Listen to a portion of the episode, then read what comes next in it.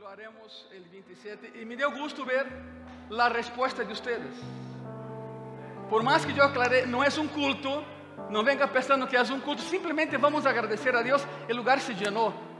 Eso demuestra el corazón que tienes de, agradar al Señor, de agradecer al Señor y estar con Él siempre. Por lo tanto, bien hecho. Y lo haremos otra vez el 27. Eso es, es grande porque Él merece todo lo grande. Él es enorme. Jesucristo es enorme. Y sin embargo, el mismo Cristo reconoció a un hombre que según Cristo fue el hombre más grande que jamás haya vivido. Por supuesto, es la segunda parte de ese sermón, el hombre más grande. Y al final, y al final, les daré las claves para ser como Juan el Bautista. Porque muchos piensan, ¿quién como él? Claro, ¿quién como él? Pero Cristo dijo, ¿sabe qué? Juan fue grande, grande. Pero en mi reino, aún el más pequeño es más grande que él. Por lo tanto, no te quedes con la idea de que solo él pudo hacer eso. Y al final, verán las claves para que podamos ser grandes en Cristo también. No para nosotros y no por nosotros, sino en él. El hombre más grande, segunda parte. Por lo tanto, saca tu Biblia, prepara tu corazón. Es la segunda y última parte de ese, de ese sermón. Jesús, eh, Jesús dijo que, que, Juan fue grande, fue enorme. Ok, es correcto. Juan vino a preparar al pueblo para la llegada del rey. Solo él. Es una nación que hace dos mil años contaba con 450 mil personas. En aquel entonces, solo había uno que preparó camino al Señor. ¿Sabe lo más impresionante? Juan nunca se paró en Jerusalén para predicar. Juan nunca buscó una gran ciudad. Él en el desierto decía, ¿quieren al rey? Vengan al desierto. Sal de tu comodidad y ven al desierto. Y lo hicieron. Lo más interesante fue eso. Juan vino a preparar el pueblo para la llegada del rey. El rey vino a ofrecerles un reino. Sin embargo, ellos no quisieron a ese precursor y lo decapitaron. No quisieron a ese rey y lo crucificaron. La historia terminaría ahí, pero no, la historia sigue. Y entonces todo se vino abajo. El tiempo para Israel era hace dos mil años. Todo se vino abajo. Por supuesto que hay un plan todavía para Israel, claro que hay. Es pueblo de Dios, claro que hay. Pero debido, debido a, esa, a esa brecha, la iglesia nació. Porque déjame comentarte algo, Iglesia Gracia y Paz. Si los judíos hubieran aceptado a Jesús, tú no estarías aquí hoy sentado.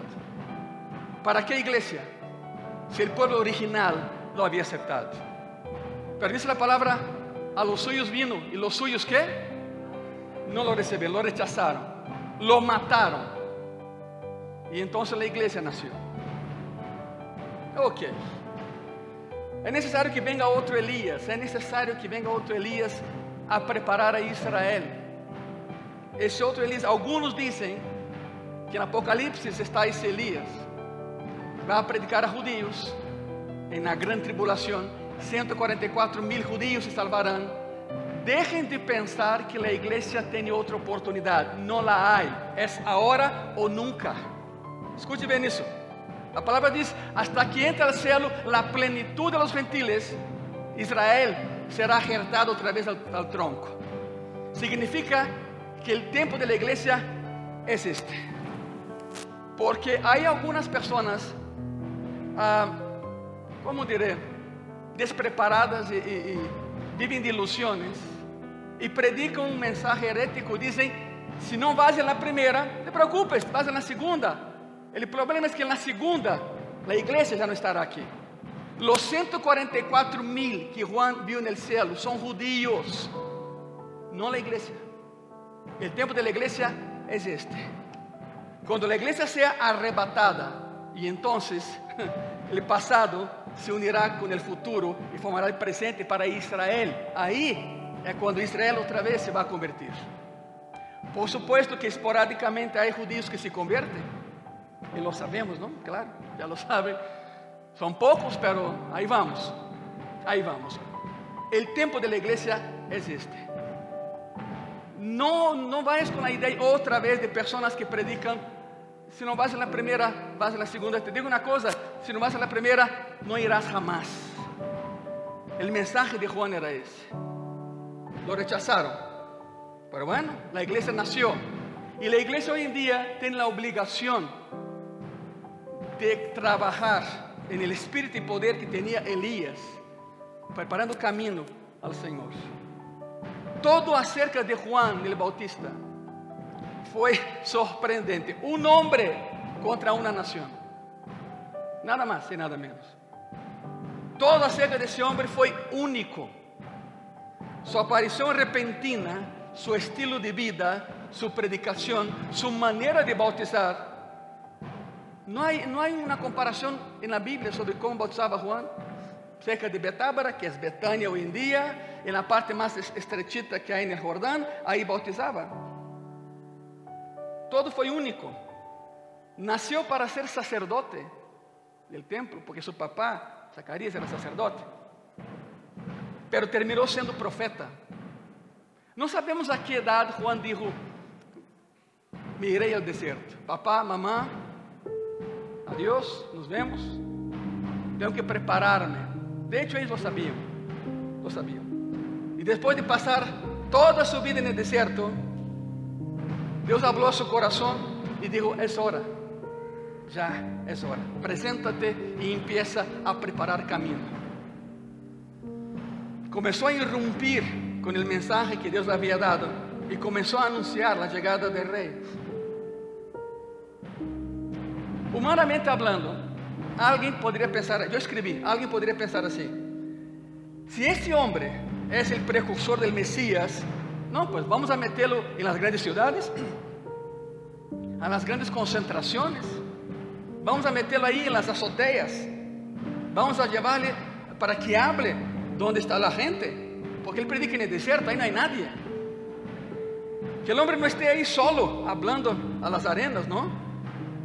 Que não se vista de louco, porque se vestia como louco, já sabemos, já explicamos isso.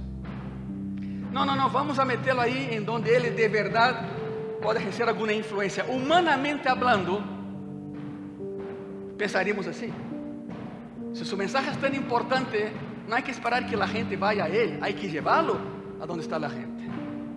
Marketing, é o que mencionamos hoje.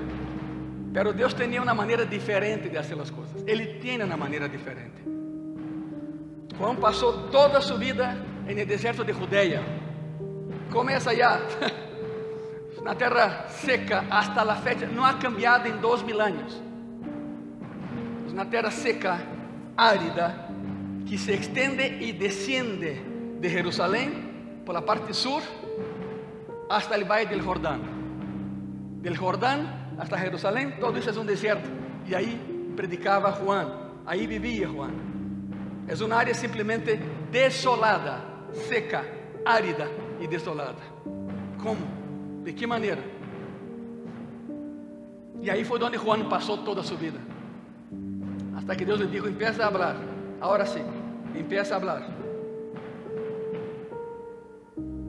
Há algo, há algo simbólico. Eu já he pensado por que Deus atuou assim. Por que esse homem não predicou em Jerusalém? A vez que entrou a Jerusalém, lo mataram. ¿Por que não, não, não buscou a las pessoas em grandes cidades? Há algo simbólico em todo isso. Juan estava chamando ao povo a que deixara o sistema, a que abandonara o sistema corrupto em que viviam. Foi um revolucionário. Juan, el Bautista, lo estava chamando a que deixara a hipocrisia de sua religiosidade muerta. Dejen sua religião, de nada te vai servir. A que deixaram a farsa de sua adoração al templo, porque iam ao templo a adorar e nunca adoravam. A que deixaram todo o lujo e o sistema corrupto em que viviam e lo chamou a um lugar desolado, onde não havia absolutamente nada. De hecho, Juan foi o inventor de lo que se conoce hoy como retiros espirituales. En un retiro espiritual, y como hacemos en Gracia y Paz, te sacamos de tu zona de comodidad, te sacamos de tu zona de confort, te llevamos a un lugar que está bueno también, hay lujo también allá, pero no tienes de dónde agarrarte. Eres tú y Dios nada más. A una confrontación. Juan lo inventó. Fue él lo inventó. Cristo siguió el ejemplo. De hecho, Cristo le dio la idea y siguió. Llevaba a sus discípulos al desierto, a las orillas del río, al mar, a la playa. Los sacaba a todos ellos de su zona de comodidad. Es un retiro espiritual. Es lo que hacemos hasta el día de hoy. Juan dijo, ¿sabe qué? Salga de tu comodidad. Vengan al desierto. Tengo que comentarles algo. Aquí dejaron todo el lujo y el sistema y los llamó a un lugar desolado en donde pudieran comenzar a enfocarse en cuán secos y áridos estaban sus corazones. Exactamente eso. El desierto eran sus corazones. Así está tu corazón. Seco, árido, desolado y sin vida. Ese fue el mensaje de Juan. Por supuesto, hablemos de su mensaje. Cuando llegaban ahí, al desierto, ¿qué fue lo que oyeron? Es un mensaje corto, arrepiéntanse, arrepiéntanse. Y seguí el mensaje. Para ser parte de su reino, el rey demanda que ustedes se arrepientan. Es necesario que se arrepientan. En otras palabras, Él quiere que lo adoren, pero no lo, escuche eso, no lo pueden adorar hasta que empiecen a vivir para Él. No pueden adorar hasta que quiten el pecado de sus vidas.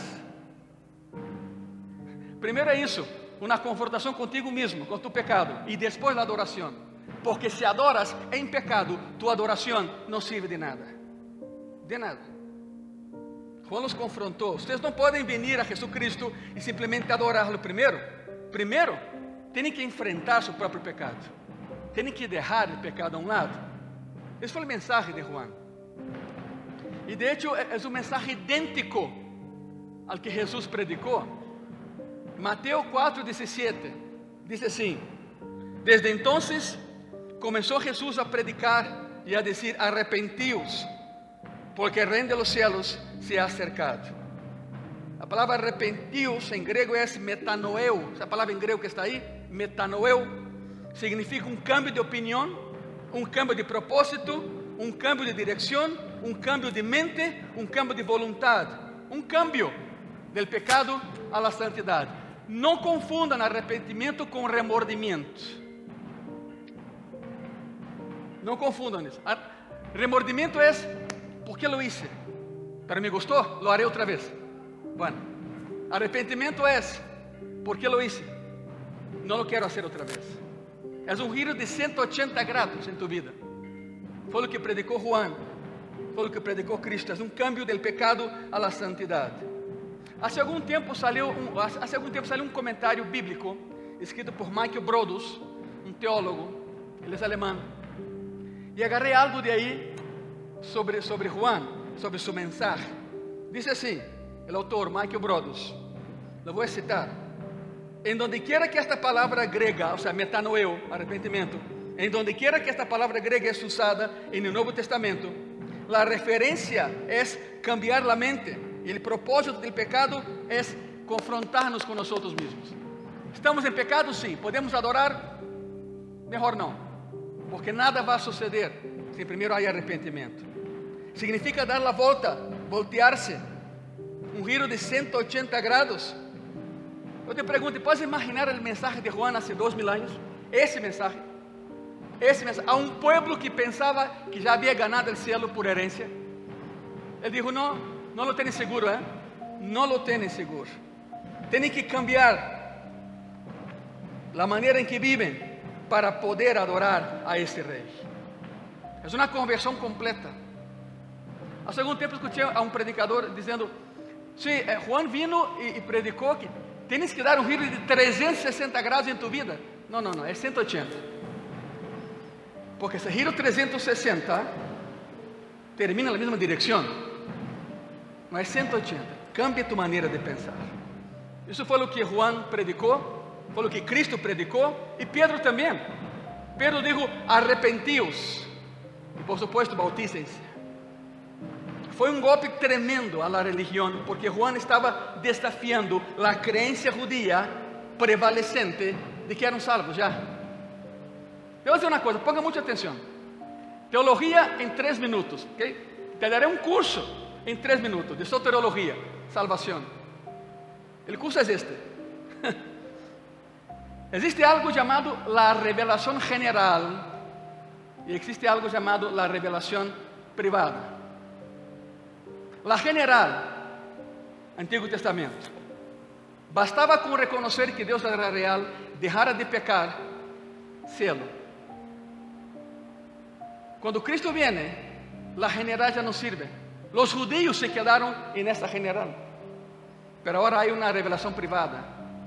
E Cristo dijo: Eu sou caminho, verdade e vida. Nadie chega ao Padre se não é por mim. Estão aqui, verdade? E esse nadie inclui também a cada judío. Já não era suficiente uma revelação general, tinha que haver uma privada. Nesse caso, é Cristo. Foi um golpe duríssimo para eles. Juan les deu com todo. Não vão ao céu sem ele. Pero somos hijos de Abraão e que? Somos judíos e que? A partir de agora, se não é através de ele, não há céu para vocês. Foi tremendo. Muitos se enojaram, muitos lo aceptaram, pero poucos lo entenderam. Mateus 3 diz assim, Mateus 3, versículo 8 e versículo 9. Haced, pois, frutos dignos de arrependimento. E não pensais dizer dentro de vosotros mesmos, a Abraão temos por padre, porque eu os digo que Deus pode levantar hijos a Abraão a um destas pedras, e señalou as pedras. Vocês não são melhores que as pedras. Sem Cristo não. ¿Te puedes imaginar, iglesia, a resposta que obtuvo Juan?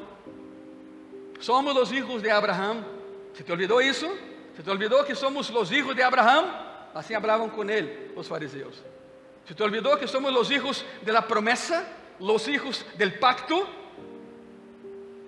¿Por que vienes e diz que estamos mal? Que temos que convertirnos? E Juan disse: Porque eu os digo que Deus pode levantar hijos de Abraão a um dessas pedras. Vocês não são diferentes das pedras? De hecho, ustedes são pedras, e bem pedras, porque não entendem. Não entendem. O mensaje era claro. Não importava que foram hijos de Abraão. Não importava que se les havia dado as promessas e os pactos. Já não importava que estavam na terra que Deus les havia dado por herência. Não importava porque eram pecadores e necessitavam de uma conversão genuína. ¿Sabe o que mais me impressiona hoje? Hoje, é que há igrejas que querem ser sinagogas e há hermanos e hermanas que querem ser judíos.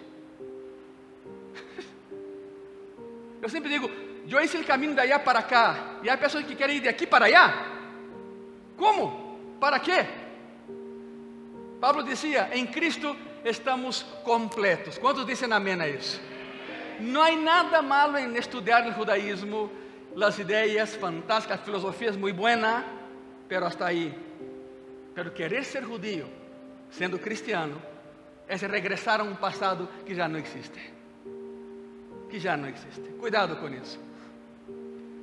Igrejas messiânicas. Bueno, toda igreja é messiânica, toda igreja quer o Messias, pero não por isso somos sinagoga. A ideia é outra, a ideia não é assim. A ideia não é esta. Deixa o judaísmo para judíos. Sigamos com Cristo. Somos cristianos. Quanto dizem amém? Alguns venimos allá para cá, pero, pero somos melhores hoje que antes. Estamos melhores hoje que antes. O mensagem era muito claro, não importava nada disso. Ustedes estão na mesma condição de um gentil. O mensagem de Juan era este. Não só los comparou com pedras, sino dijo, ustedes son como los gentiles. Y ahí se armó la bronca. Ustedes son peores que los gentiles. Porque un gentil no conoce a Jehová, pero ustedes lo conocen. Y blasfeman contra él cada vez que profanan su templo y su palabra. El mensaje de Juan, muy, pero muy duro. El hombre, Juan el Bautista. El mensaje, arrepentimiento. En tercer lugar, o motivo. Estamos estudando a Juan, o homem mais grande que haya vivido. Ok? Terceiro lugar, o motivo. ¿Por que isso lo que isso? ¿Por que deviam eles professar um arrependimento e de verdade convertir-se a Jesus. ¿Por quê? Bueno, está subrayado e está aí, mira, a ver, por acá. Me acostumbro, não? Aqui, essa cá. Esse já não funciona, mas espera aqui. Miren esse. O reino messiânico que haviam esperado por tanto tempo, mais de 400 anos, estava cerca. E o povo tinha que preparar-se.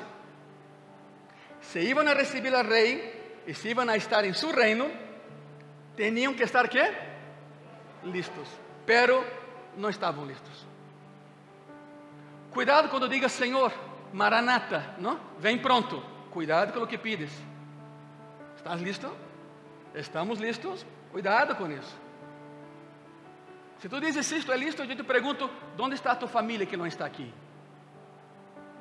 Onde? Onde tus amigos de, de tu calle que não estão aqui? Onde estão tus companheiros de trabalho que não estão aqui? Onde estão tus companheiros de escola, colégio, universidade que não estão aqui? Não, não estás listo. Cuidado com isso. Cuidado. Maranata, sim, pero bueno. El motivo. Juan vino a predicar um reino que ia venir, um rei que pensavam que conheciam e não conheciam, pero eles todavía não estavam listos. Ora, imagínense isso. Haviam passado 432 anos desde que eles ouviram a um profeta hablando. 432 anos. Silêncio completo e total. E nesse período, surgem os livros apócrifos, significa espúrios, não válidos, que estão na Bíblia católica hoje em dia. Na evangélica não, mas estão aí. Foram livros que surgiram nesse período de silêncio, onde Deus não falou, mas o homem escreveu, pensando que era Deus. Bueno, uma larga sucessão de profetas de nossa história e depois, ao final do Antigo Testamento, Deus guardou silêncio depois de Malaquias, 432 anos de silêncio. Passaram gerações sem escuchar a Deus, sem conhecer a um profeta. E de pronto, de pronto aparece um homem no deserto que se viste como um louco, que é grunhão, regañón, não é sociável, não quer nada cerca dele. E começa a predicar: o reino se ha acercado el reino se ha acercado. Juan el Bautista rompió con las creencias tradicionales. Y yo creo que una de las razones por las que Dios lo mantuvo en el desierto por 30 años es para que él no se contaminara con lo que hacían en las ciudades. Juan, quédate aquí, no te contamines, hijo. No te contamines. Juan predicaba sobre el reino de los cielos. La pregunta es, ¿qué es el reino de los cielos? Essa é a pergunta. Bueno, basicamente é um conceito do Antigo Testamento, é um conceito judío, o reino de los cielos. A frase tal e qual, ipsiliteres, a frase precisa, reino de los cielos, não está no Antigo Testamento. O conceito sim, assim como a palavra Trinidade. A palavra Trinidade não existe na Bíblia, o conceito sim, Deus Padre, Hijo e Espírito Santo. Então a frase reino de los cielos tal e qual não la vas a encontrar nunca, pero es un concepto judío del Antiguo Testamento. Nabucodonosor, por ejemplo, y ayer eh, eh, celebrando a Dios hablamos de Nabucodonosor. Nabucodonosor, en Daniel 4:37 se refiere a Dios como el rey de los cielos. El Dios de, de Sadrach, Mesach, Abednego, Daniel es el rey de los cielos. Daniel 2:44 lo llama el Dios de los cielos. E Daniel 4:25 disse que ele estabelecerá um reino que jamais será destruído.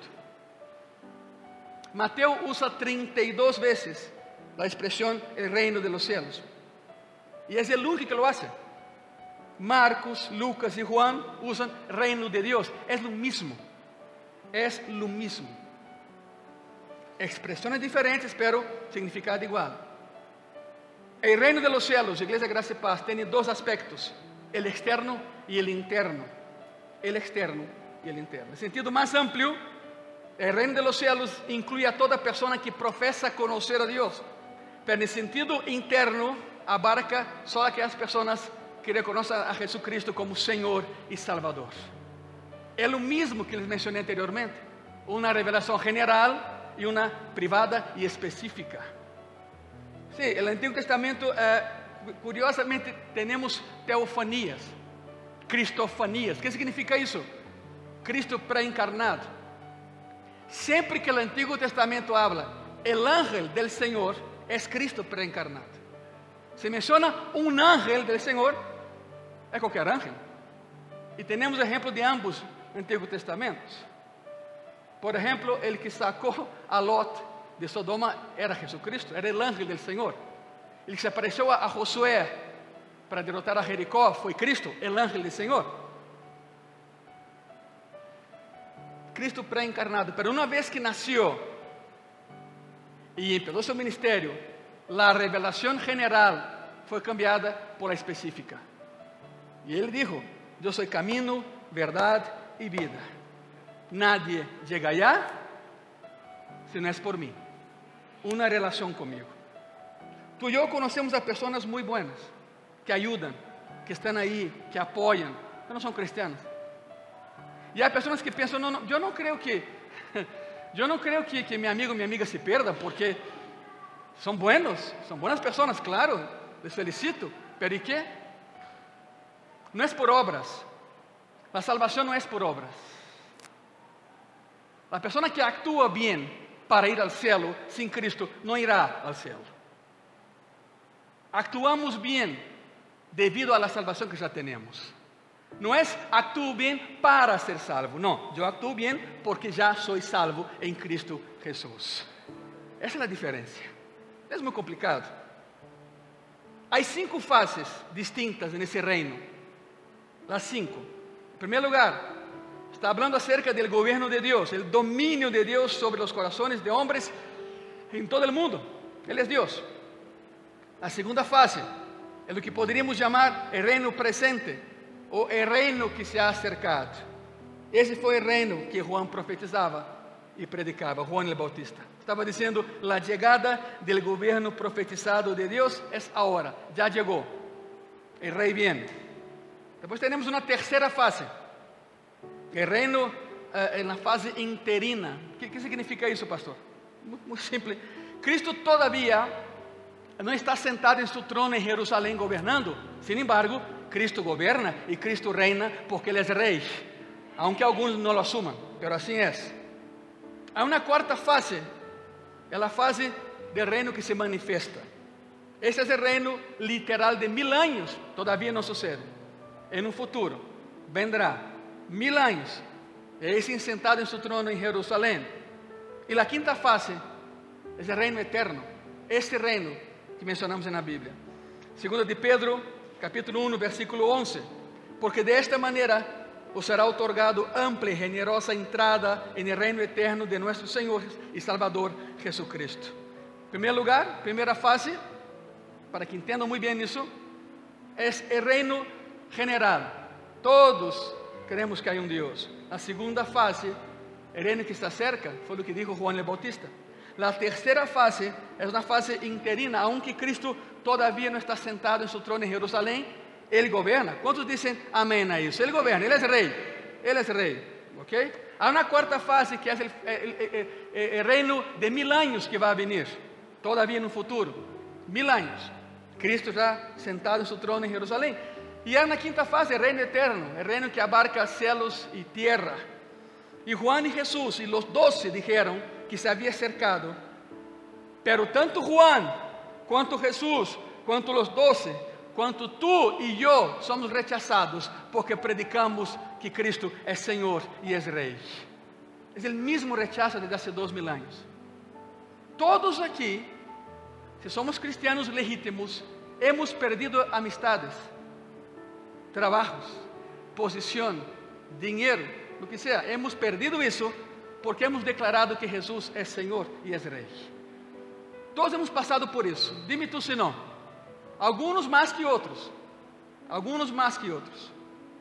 Pero seguimos adelante porque sabemos que es real. Jesucristo es el Rey de Reyes y es Señor de Señores. Es la roca que no se mueve y sobre la roca estamos nosotros.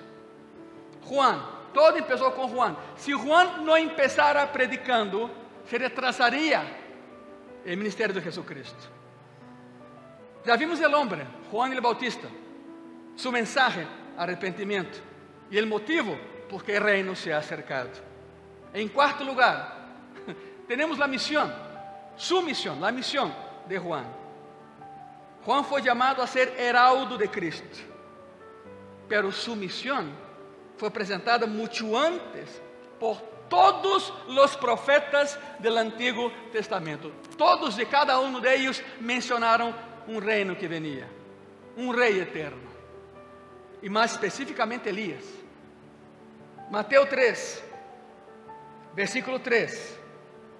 Pues este es aquel de quien habló el profeta Isaías cuando dijo, voz del que clama en el desierto, preparad el camino del Señor e enderezad sus sendas. Ele cumpriu Isaías 40, versículo 3. E sabe lo emocionante que é isto? Porque se tu lees Isaías, los 39 capítulos anteriores hablam de juízo, de muerte, de destrucción. É o que habla. E de pronto, Isaías 40, versículo 1 al 5. Te lo vou ler. Consolaos, consolaos, pueblo mío, disse vuestro Deus. Hablad al coração de Jerusalém Decídele a voces que su tiempo es ya cumplido, que su pecado es perdonado. Después de 39 capítulos, no versículos, capítulos de juicio, destrucción, muerte y desespero, viene Isaías 40 y empieza con eso. Jerusalén, oh Jerusalén, tu pecado es perdonado, porque el rey ya viene. Pero agárrense del rey, no lo solten. Tu pecado es perdonado que doble ha recibido de la mano de Jehová por todos sus pecados. Vos que clama en el desierto, y ahí entra Juan, preparad camino a Jehová e calzada en la soledad a nuestro Dios. Todo valle sea alzado e bájese todo monte e collado. ¿Sabe que é isso? Seamos mais humildes. Todo aquele que está aqui como montanha tem que bajar um pouco. E ele que é humilde como um valle será levantado. É o que diz a palavra. Todo valle sea alçado e bájese todo monte e collado, e lo torcido se enderece e lo áspero se allane. E se manifestará a glória de Jeová, e toda a carne juntamente la verá, porque a boca de Jeová ha hablado. Depois de tanto desespero, vem a esperança. Juan estava predicando para preparar al pueblo para el reino. E Isaías describe el reino e Elias profetiza sobre o reino. Em quinto lugar, vamos com Juan, a maneira de Juan, a forma em que actuava Juan. A maneira de sua apresentação foi fascinante. Aparece, irrumpe na história.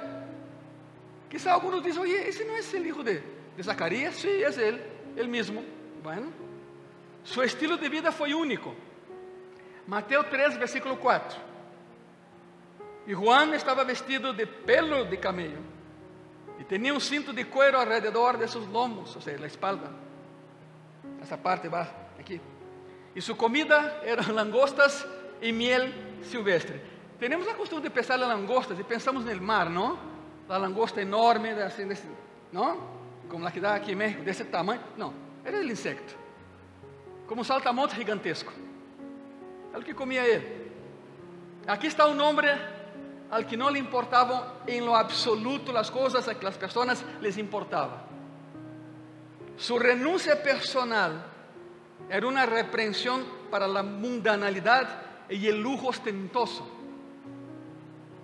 Su apariencia en sí misma era un sermón. si Juan Bautista nunca hubiera predicado, su apariencia era una predicación. La piel de camello era muy durable, pero no, no era algo de moda. No fue hace dos mil años y no lo es hoy. La piel es fea y con el sol se hace negra. Eh, bueno, así se vestía Juan. Así se vestía él. Habla de un, de un cinto de cuero. ¿Por qué cuero? Porque el cuero eh, eh, prevalece en el desierto. El cuero es un material muy duro y prevalece en el desierto. El cuero dura más. Y si estás viviendo en un desierto, necesitas un cinto como ese para mantener ajustada su túnica de camello. Era una piel de camello cortada como, como um poncho e colocado, isso era todo que, que era, e atada com um cinto de cuero. Bueno, era uma imagem interessante, não? Alguém que predicava como ele predicava e se vestia como se vestia. Sua própria roupa era uma predicação. Juan era uma ilustração viva para pessoas que se preocupavam por roupa fina ou por roupa elegante. E quero aclarar, não há nada malo nisso. Viste-te bem, viste-te bem. Quando vens à casa do Senhor, viste-te bem. Ponte cômodo, pero bem vestido. Ok? Não tens que traje, não hagas isso, pero cômodo e bem vestido. O detalhe é que há dois mil anos as pessoas se enfocavam em uma sola coisa: tener, tener, tener e tener, sem importar a Jeová que lhes havia dado. Isto. Por isso a mensagem de Juan era: por que põem sua mirada em algo que perece, em la moda que hoje está e amanhã não? ¿Verdad? Não era, não era um mensagem de que todos têm que ser como eu, não, não, nunca foi a intenção de Juan que as pessoas fossem ermitaños como ele. Não. Sin embargo, é um cambio de mentalidade. Sua aparência era um sermão em si mesmo. Sua roupa era um sermão em si mesmo. Seu objetivo foi ajudar as pessoas a escapar de sua vana maneira de viver. Repito, não há nada malo em que tenha roupa, em que te vistas bem, a la moda, perfeito. Sempre e quando seja consciente de onde vem o recurso para que possas ter o que tienes. ¿Se quedou claro ou não quedou claro? ¿Se quedó claro? De hecho, el propósito espiritual del diezmo es este. Exactamente esse. ¿Sabe por quê? A todo ser humano nos duele dar. Quando desmamos, o mensagem que enviamos ao céu é: Senhor, tenho todo isso porque tu me lo has dado. Quito a mirada de mi bolsillo e pongo a mirada em ti. Tu eres aquele que me dá para que eu possa ter. Por isso, o dízimo também é muito espiritual. Muito espiritual. Juan era el Elías del Nuevo Testamento, cumplía su función, y es más, se vestía igual que Elías. Não se puseram de acordo, não foi assim. 600 anos separavam os dois. Pero mire como se vestia Elías. Segundo de Reyes, capítulo 1, versículo 7 e versículo 8. Entonces él les dijo, ¿Cómo era aquel varón que encontrasteis y os dijo tales palabras? Y ellos le respondieron, un varón que tenía vestido de pelo y tenía sus lomos con un cinturón de cuero. Entonces él dijo, es Elías Tisbita. Curioso, Elías aparece en 1 de Reyes capítulo 18, nadie sabe de sus padres, Elías, nadie sabe de dónde salió, pero sabía de dónde venía. Había una región llamada Tisbet, por isso diz Elias el Tisbita. Escute isso: Tisbet era a região mais pobre, mais miserável e mais feia de Israel. Nadie queria nada com essa região. E de aí saiu Elias. E de aí saiu Elias. Nós como uma, uma referência, não? Sabemos nada de sua família, só sabemos que era Elias, el de Tisbet, a região menos amada de toda, de toda Israel. Deus é curioso, não? Deus às vezes torce nossa maneira de pensar. O que para nós tem valor, para Ele não. Eu vou dizer uma coisa. Há alguns anos, eu prediquei num lugar. Bueno, eu vou comentar. Foi eh, igreja em Brasil. Nos vendo. Olá, oi, Pai do Senhor, tudo bom? Estão vendo? E meu pastor me disse, cada vez que vens aqui, tenho que contratar um intérprete. Me pastor em Brasil. Por que, pastor Jorge? Porque tu empiezas em português e terminas em espanhol, italiano, quem sabe o que habla. E sim, pero bueno. É, é, uma vez que prediquei allá, allá sucedem coisas como aqui maravilhosas. Não? Uma delas é que o ouro cai, não? o polvo de ouro llena. Aqui em Graça e Paz temos tenido experiências assim. Pedras preciosas caem. Há pessoas que colecionam aqui. Alguns de vocês têm as pedras que caíram em Graça e Paz. Pero eu sempre me enojava com isso antes. Porque eu fui orar por uma, por uma irmã allá. A irmã estava em silla de ruedas. Escute bem isso. E oro por ela e a irmã não sana. Eu estava seguro que Deus a ia sanar, não sana. Pero sim envia ouro e cai polvo. Se chama el tamo, que é o polvo del polvo. É o ouro de Ofir mencionado na Bíblia. Ok. E na noite me enojei com Deus. Não, não lo hagas, não lo hagas. A ver, Senhor, a se entendo, Senhor. A la hermana en silla de ruedas no la están. Ah, pero envías oro. ¿Para quê? ¿Para quê? Quando barrou minha fúria, não é boa coisa, né? Quando me dormi, Deus me despertou e me disse: Agora tu escuchas e eu hablo. Não é boa coisa ser isso. Me disse: Lo que para ti tem, tem valor, hijo, aqui lo pisamos. Foi suficiente. ¿Sabe qué es eso, no? Las calles de la Nueva Jerusalén son de oro. Tú y yo las vamos a pisar. Por lo tanto, los valores son otros. Lo que para nosotros tiene valor, para él no. Y aclaro, al día siguiente, una hermanita oró por la hermana en silla de ruedas y Dios la sanó. No fui yo, no fue la hermana, fue Cristo, pero para que, para que estén pensando, Pastor, ¿y qué pasó con la hermana? Sí, se sanó. La, la fue botada a un lado allá. Se acabó. Juan vino a, a, a declarar algo. No son tus valores, es el valor de Cristo en ti lo que vale la pena seguir eso. En sexto lugar, su dieta, la dieta de ese hombre, langostas y miel. ¿A cuánto nos encanta la miel? A mí me gusta la miel. No soy Winnie Pooh, pero me me encanta la miel, me encanta la miel. La miel natural es un alimento maravilloso, natural. Dejen de comprar cosas artificiales que venden por ahí, eh, eh, estilo miel, o, o se, parece miel, não, por favor. Pero la dieta de Juan Bautista também incluía insectos. Eu sei que em México se come insectos. ¿no? Y, y, te digo una cosa, yo todavía no he dado el paso de fe. Sí, sí, son hermosos, maravillosos, fritos, chapulines, lo que sea. Yo me convertí, pero todavía no completamente. No completamente. Eh, eh, yo sé que hay muchas proteínas. Juan lo hacía. Ustedes lo hacen. Qué bueno. Qué bueno. ¿Verdad? A dieta desse homem era, era, era muito austera, muito austera. A roupa desse homem era muito austera.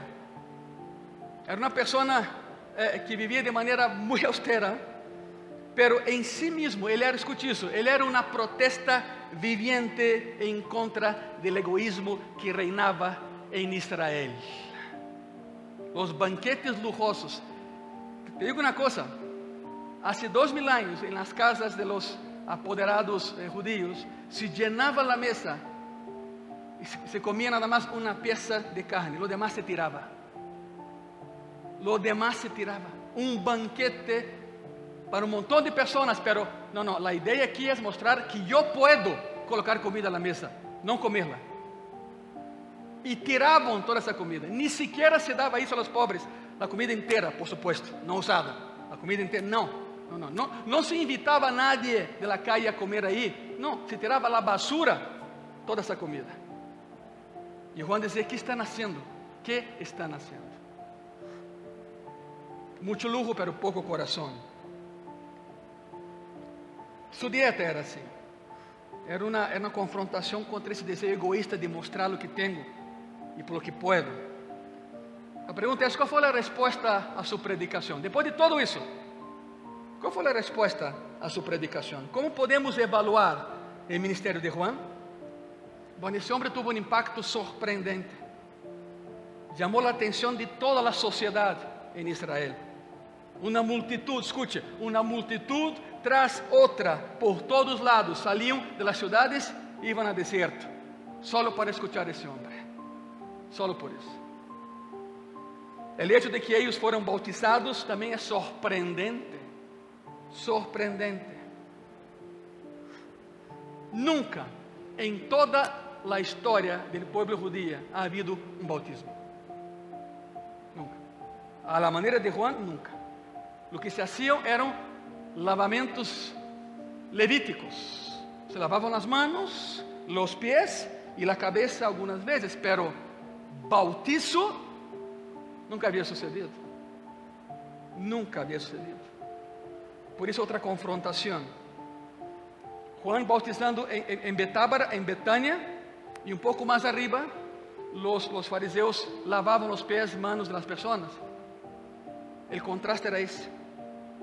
E passavam os fariseus cerca de Juan e dizia: raça de víboras, pecadores. Não venham para que Deus bautize, arrependa-se primeiro. Seguramente algum fariseu queria. E, e caminhava em direção a Juan e, e Juan dizia: Não, não, nem vengas, nem vengas. Arrependa-te primeiro.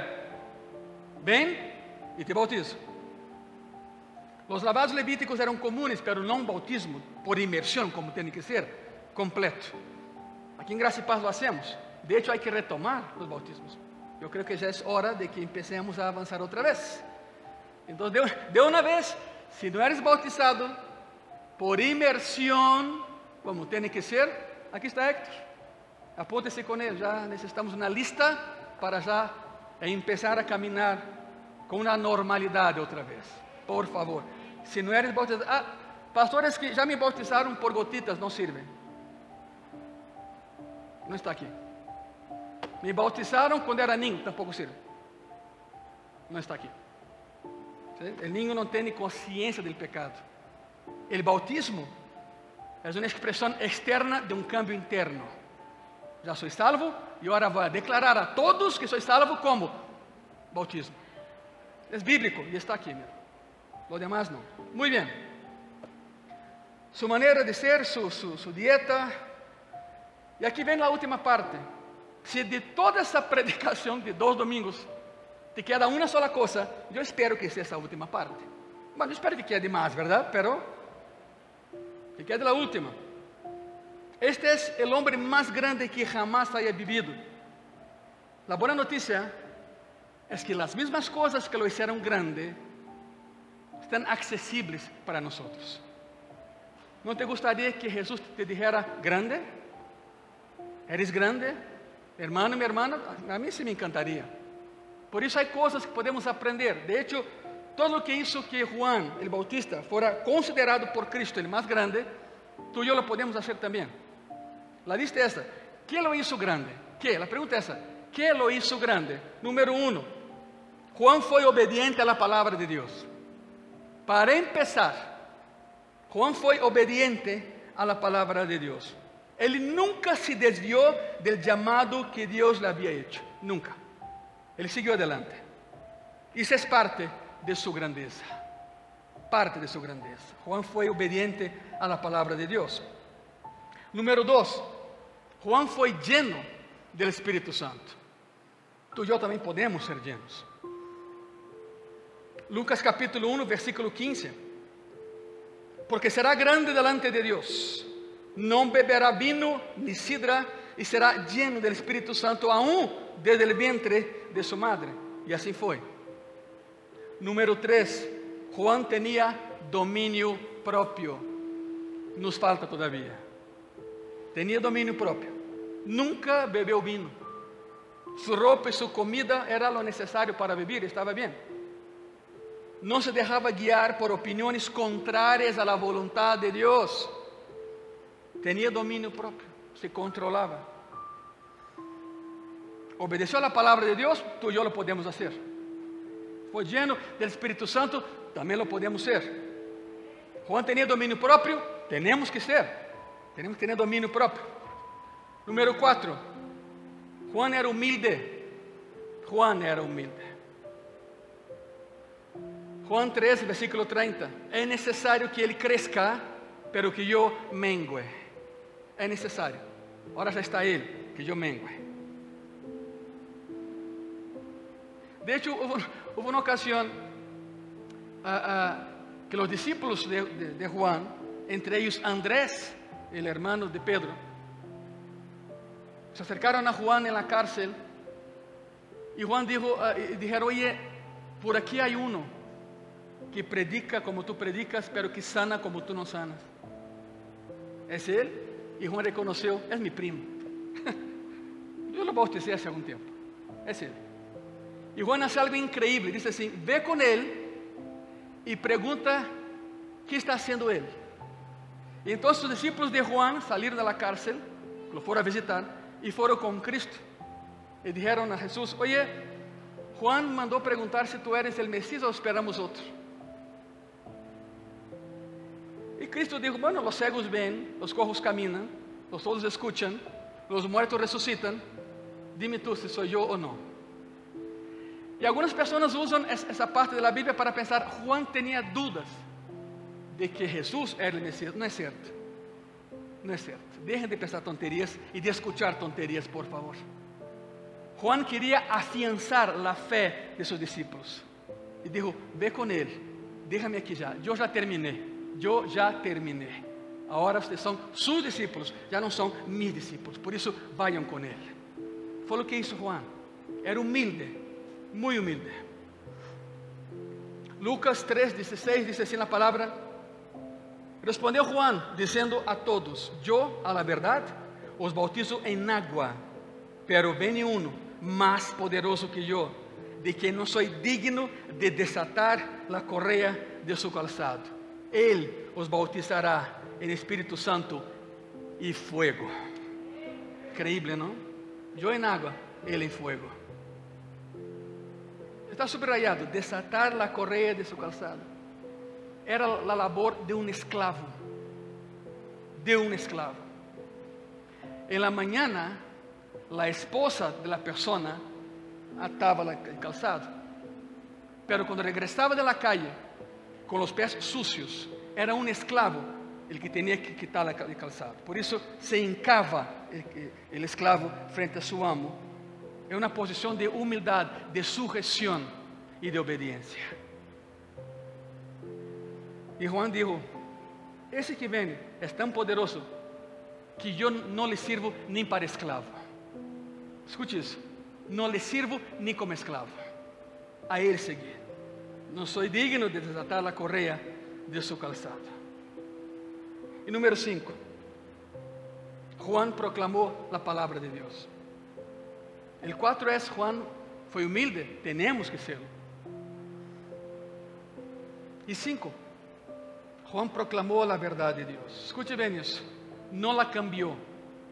Não la endulçou no la manipuló, no, la proclamó tal y cual era, aún con riesgo de su propia vida, y la pagó, y pagó el precio, y pagó el precio. Y terminando, quizá todavía digas, pero ¿sabe qué, pastor? Mm, todavía no sé. O sea, yo, eh, nunca podría hacer lo que ese hombre hizo. ¿Ah, no? Ok. Mateo 11, 11. Que quede claro. Mateo 11, 11. De certo os digo: entre os que nascem de mulher, não se ha levantado outro maior que Juan el Bautista. Pero, e aí está, el mais pequeno en el reino de los cielos, maior es que ele. Podemos fazer muito. Podemos fazer todo? Não. Muito? Sim. Deus nunca vai pedir de ti algo que não lo puedas fazer. Eu vou repetir. Deus nunca te pedirá algo que tu não puedes fazer. Se Ele te disse algo, se Ele te pide algo, é porque lo puedes fazer. Quizá, quizás não, somos mais grandes que Juan em termos de, de. Estou de acordo contigo. Nada se compara a Juan em termos de virtude.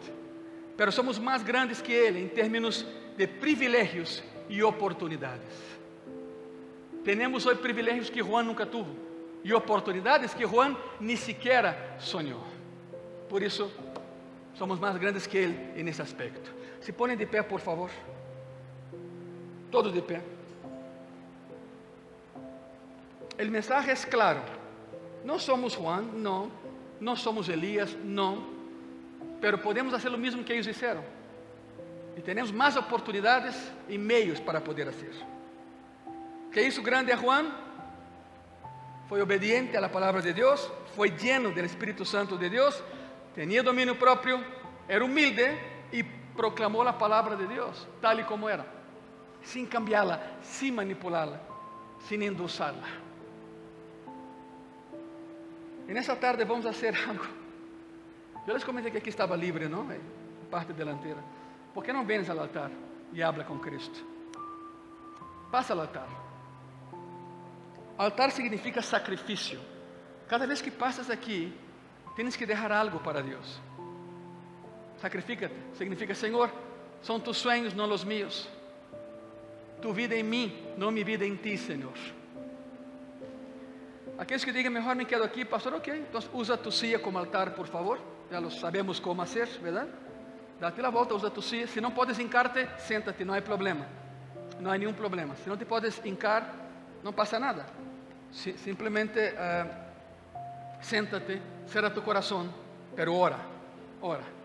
E se já agotamos aqui adelante, usa a alfombra também para hincar-se aí, por favor. A coisa é que oremos. Todo em graça e paz se hace com oração. Abre tu coração, hermano e irmã. Já haya valido a pena venir esse dia à igreja, verdade? Escutando sobre Juan, em las palavras de Cristo, o homem mais grande que jamás haya vivido. Sin embargo, sin embargo, podemos, podemos seguir o ministério de Juan el Bautista. Hoje temos mais meios e mais oportunidades para hacerlo, ¿por que não lo hacemos?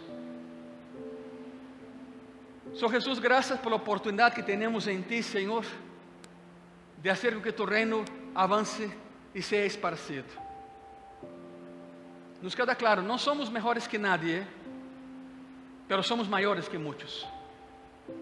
Tu nos hiciste grandes, Senhor. A grandeza vem de ti.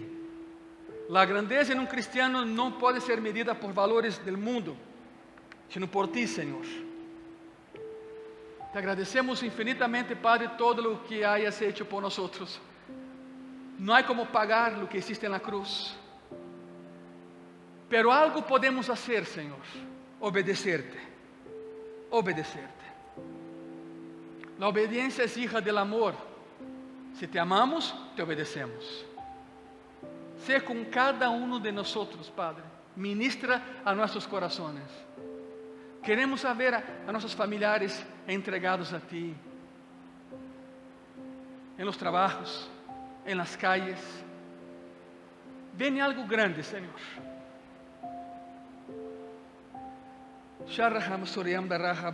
quizás sea el último avivamiento de la historia. Y después será el arrebatamiento, el rap de la iglesia. Más y más voces se han levantado y voces basadas en tu palabra de que viene algo grande.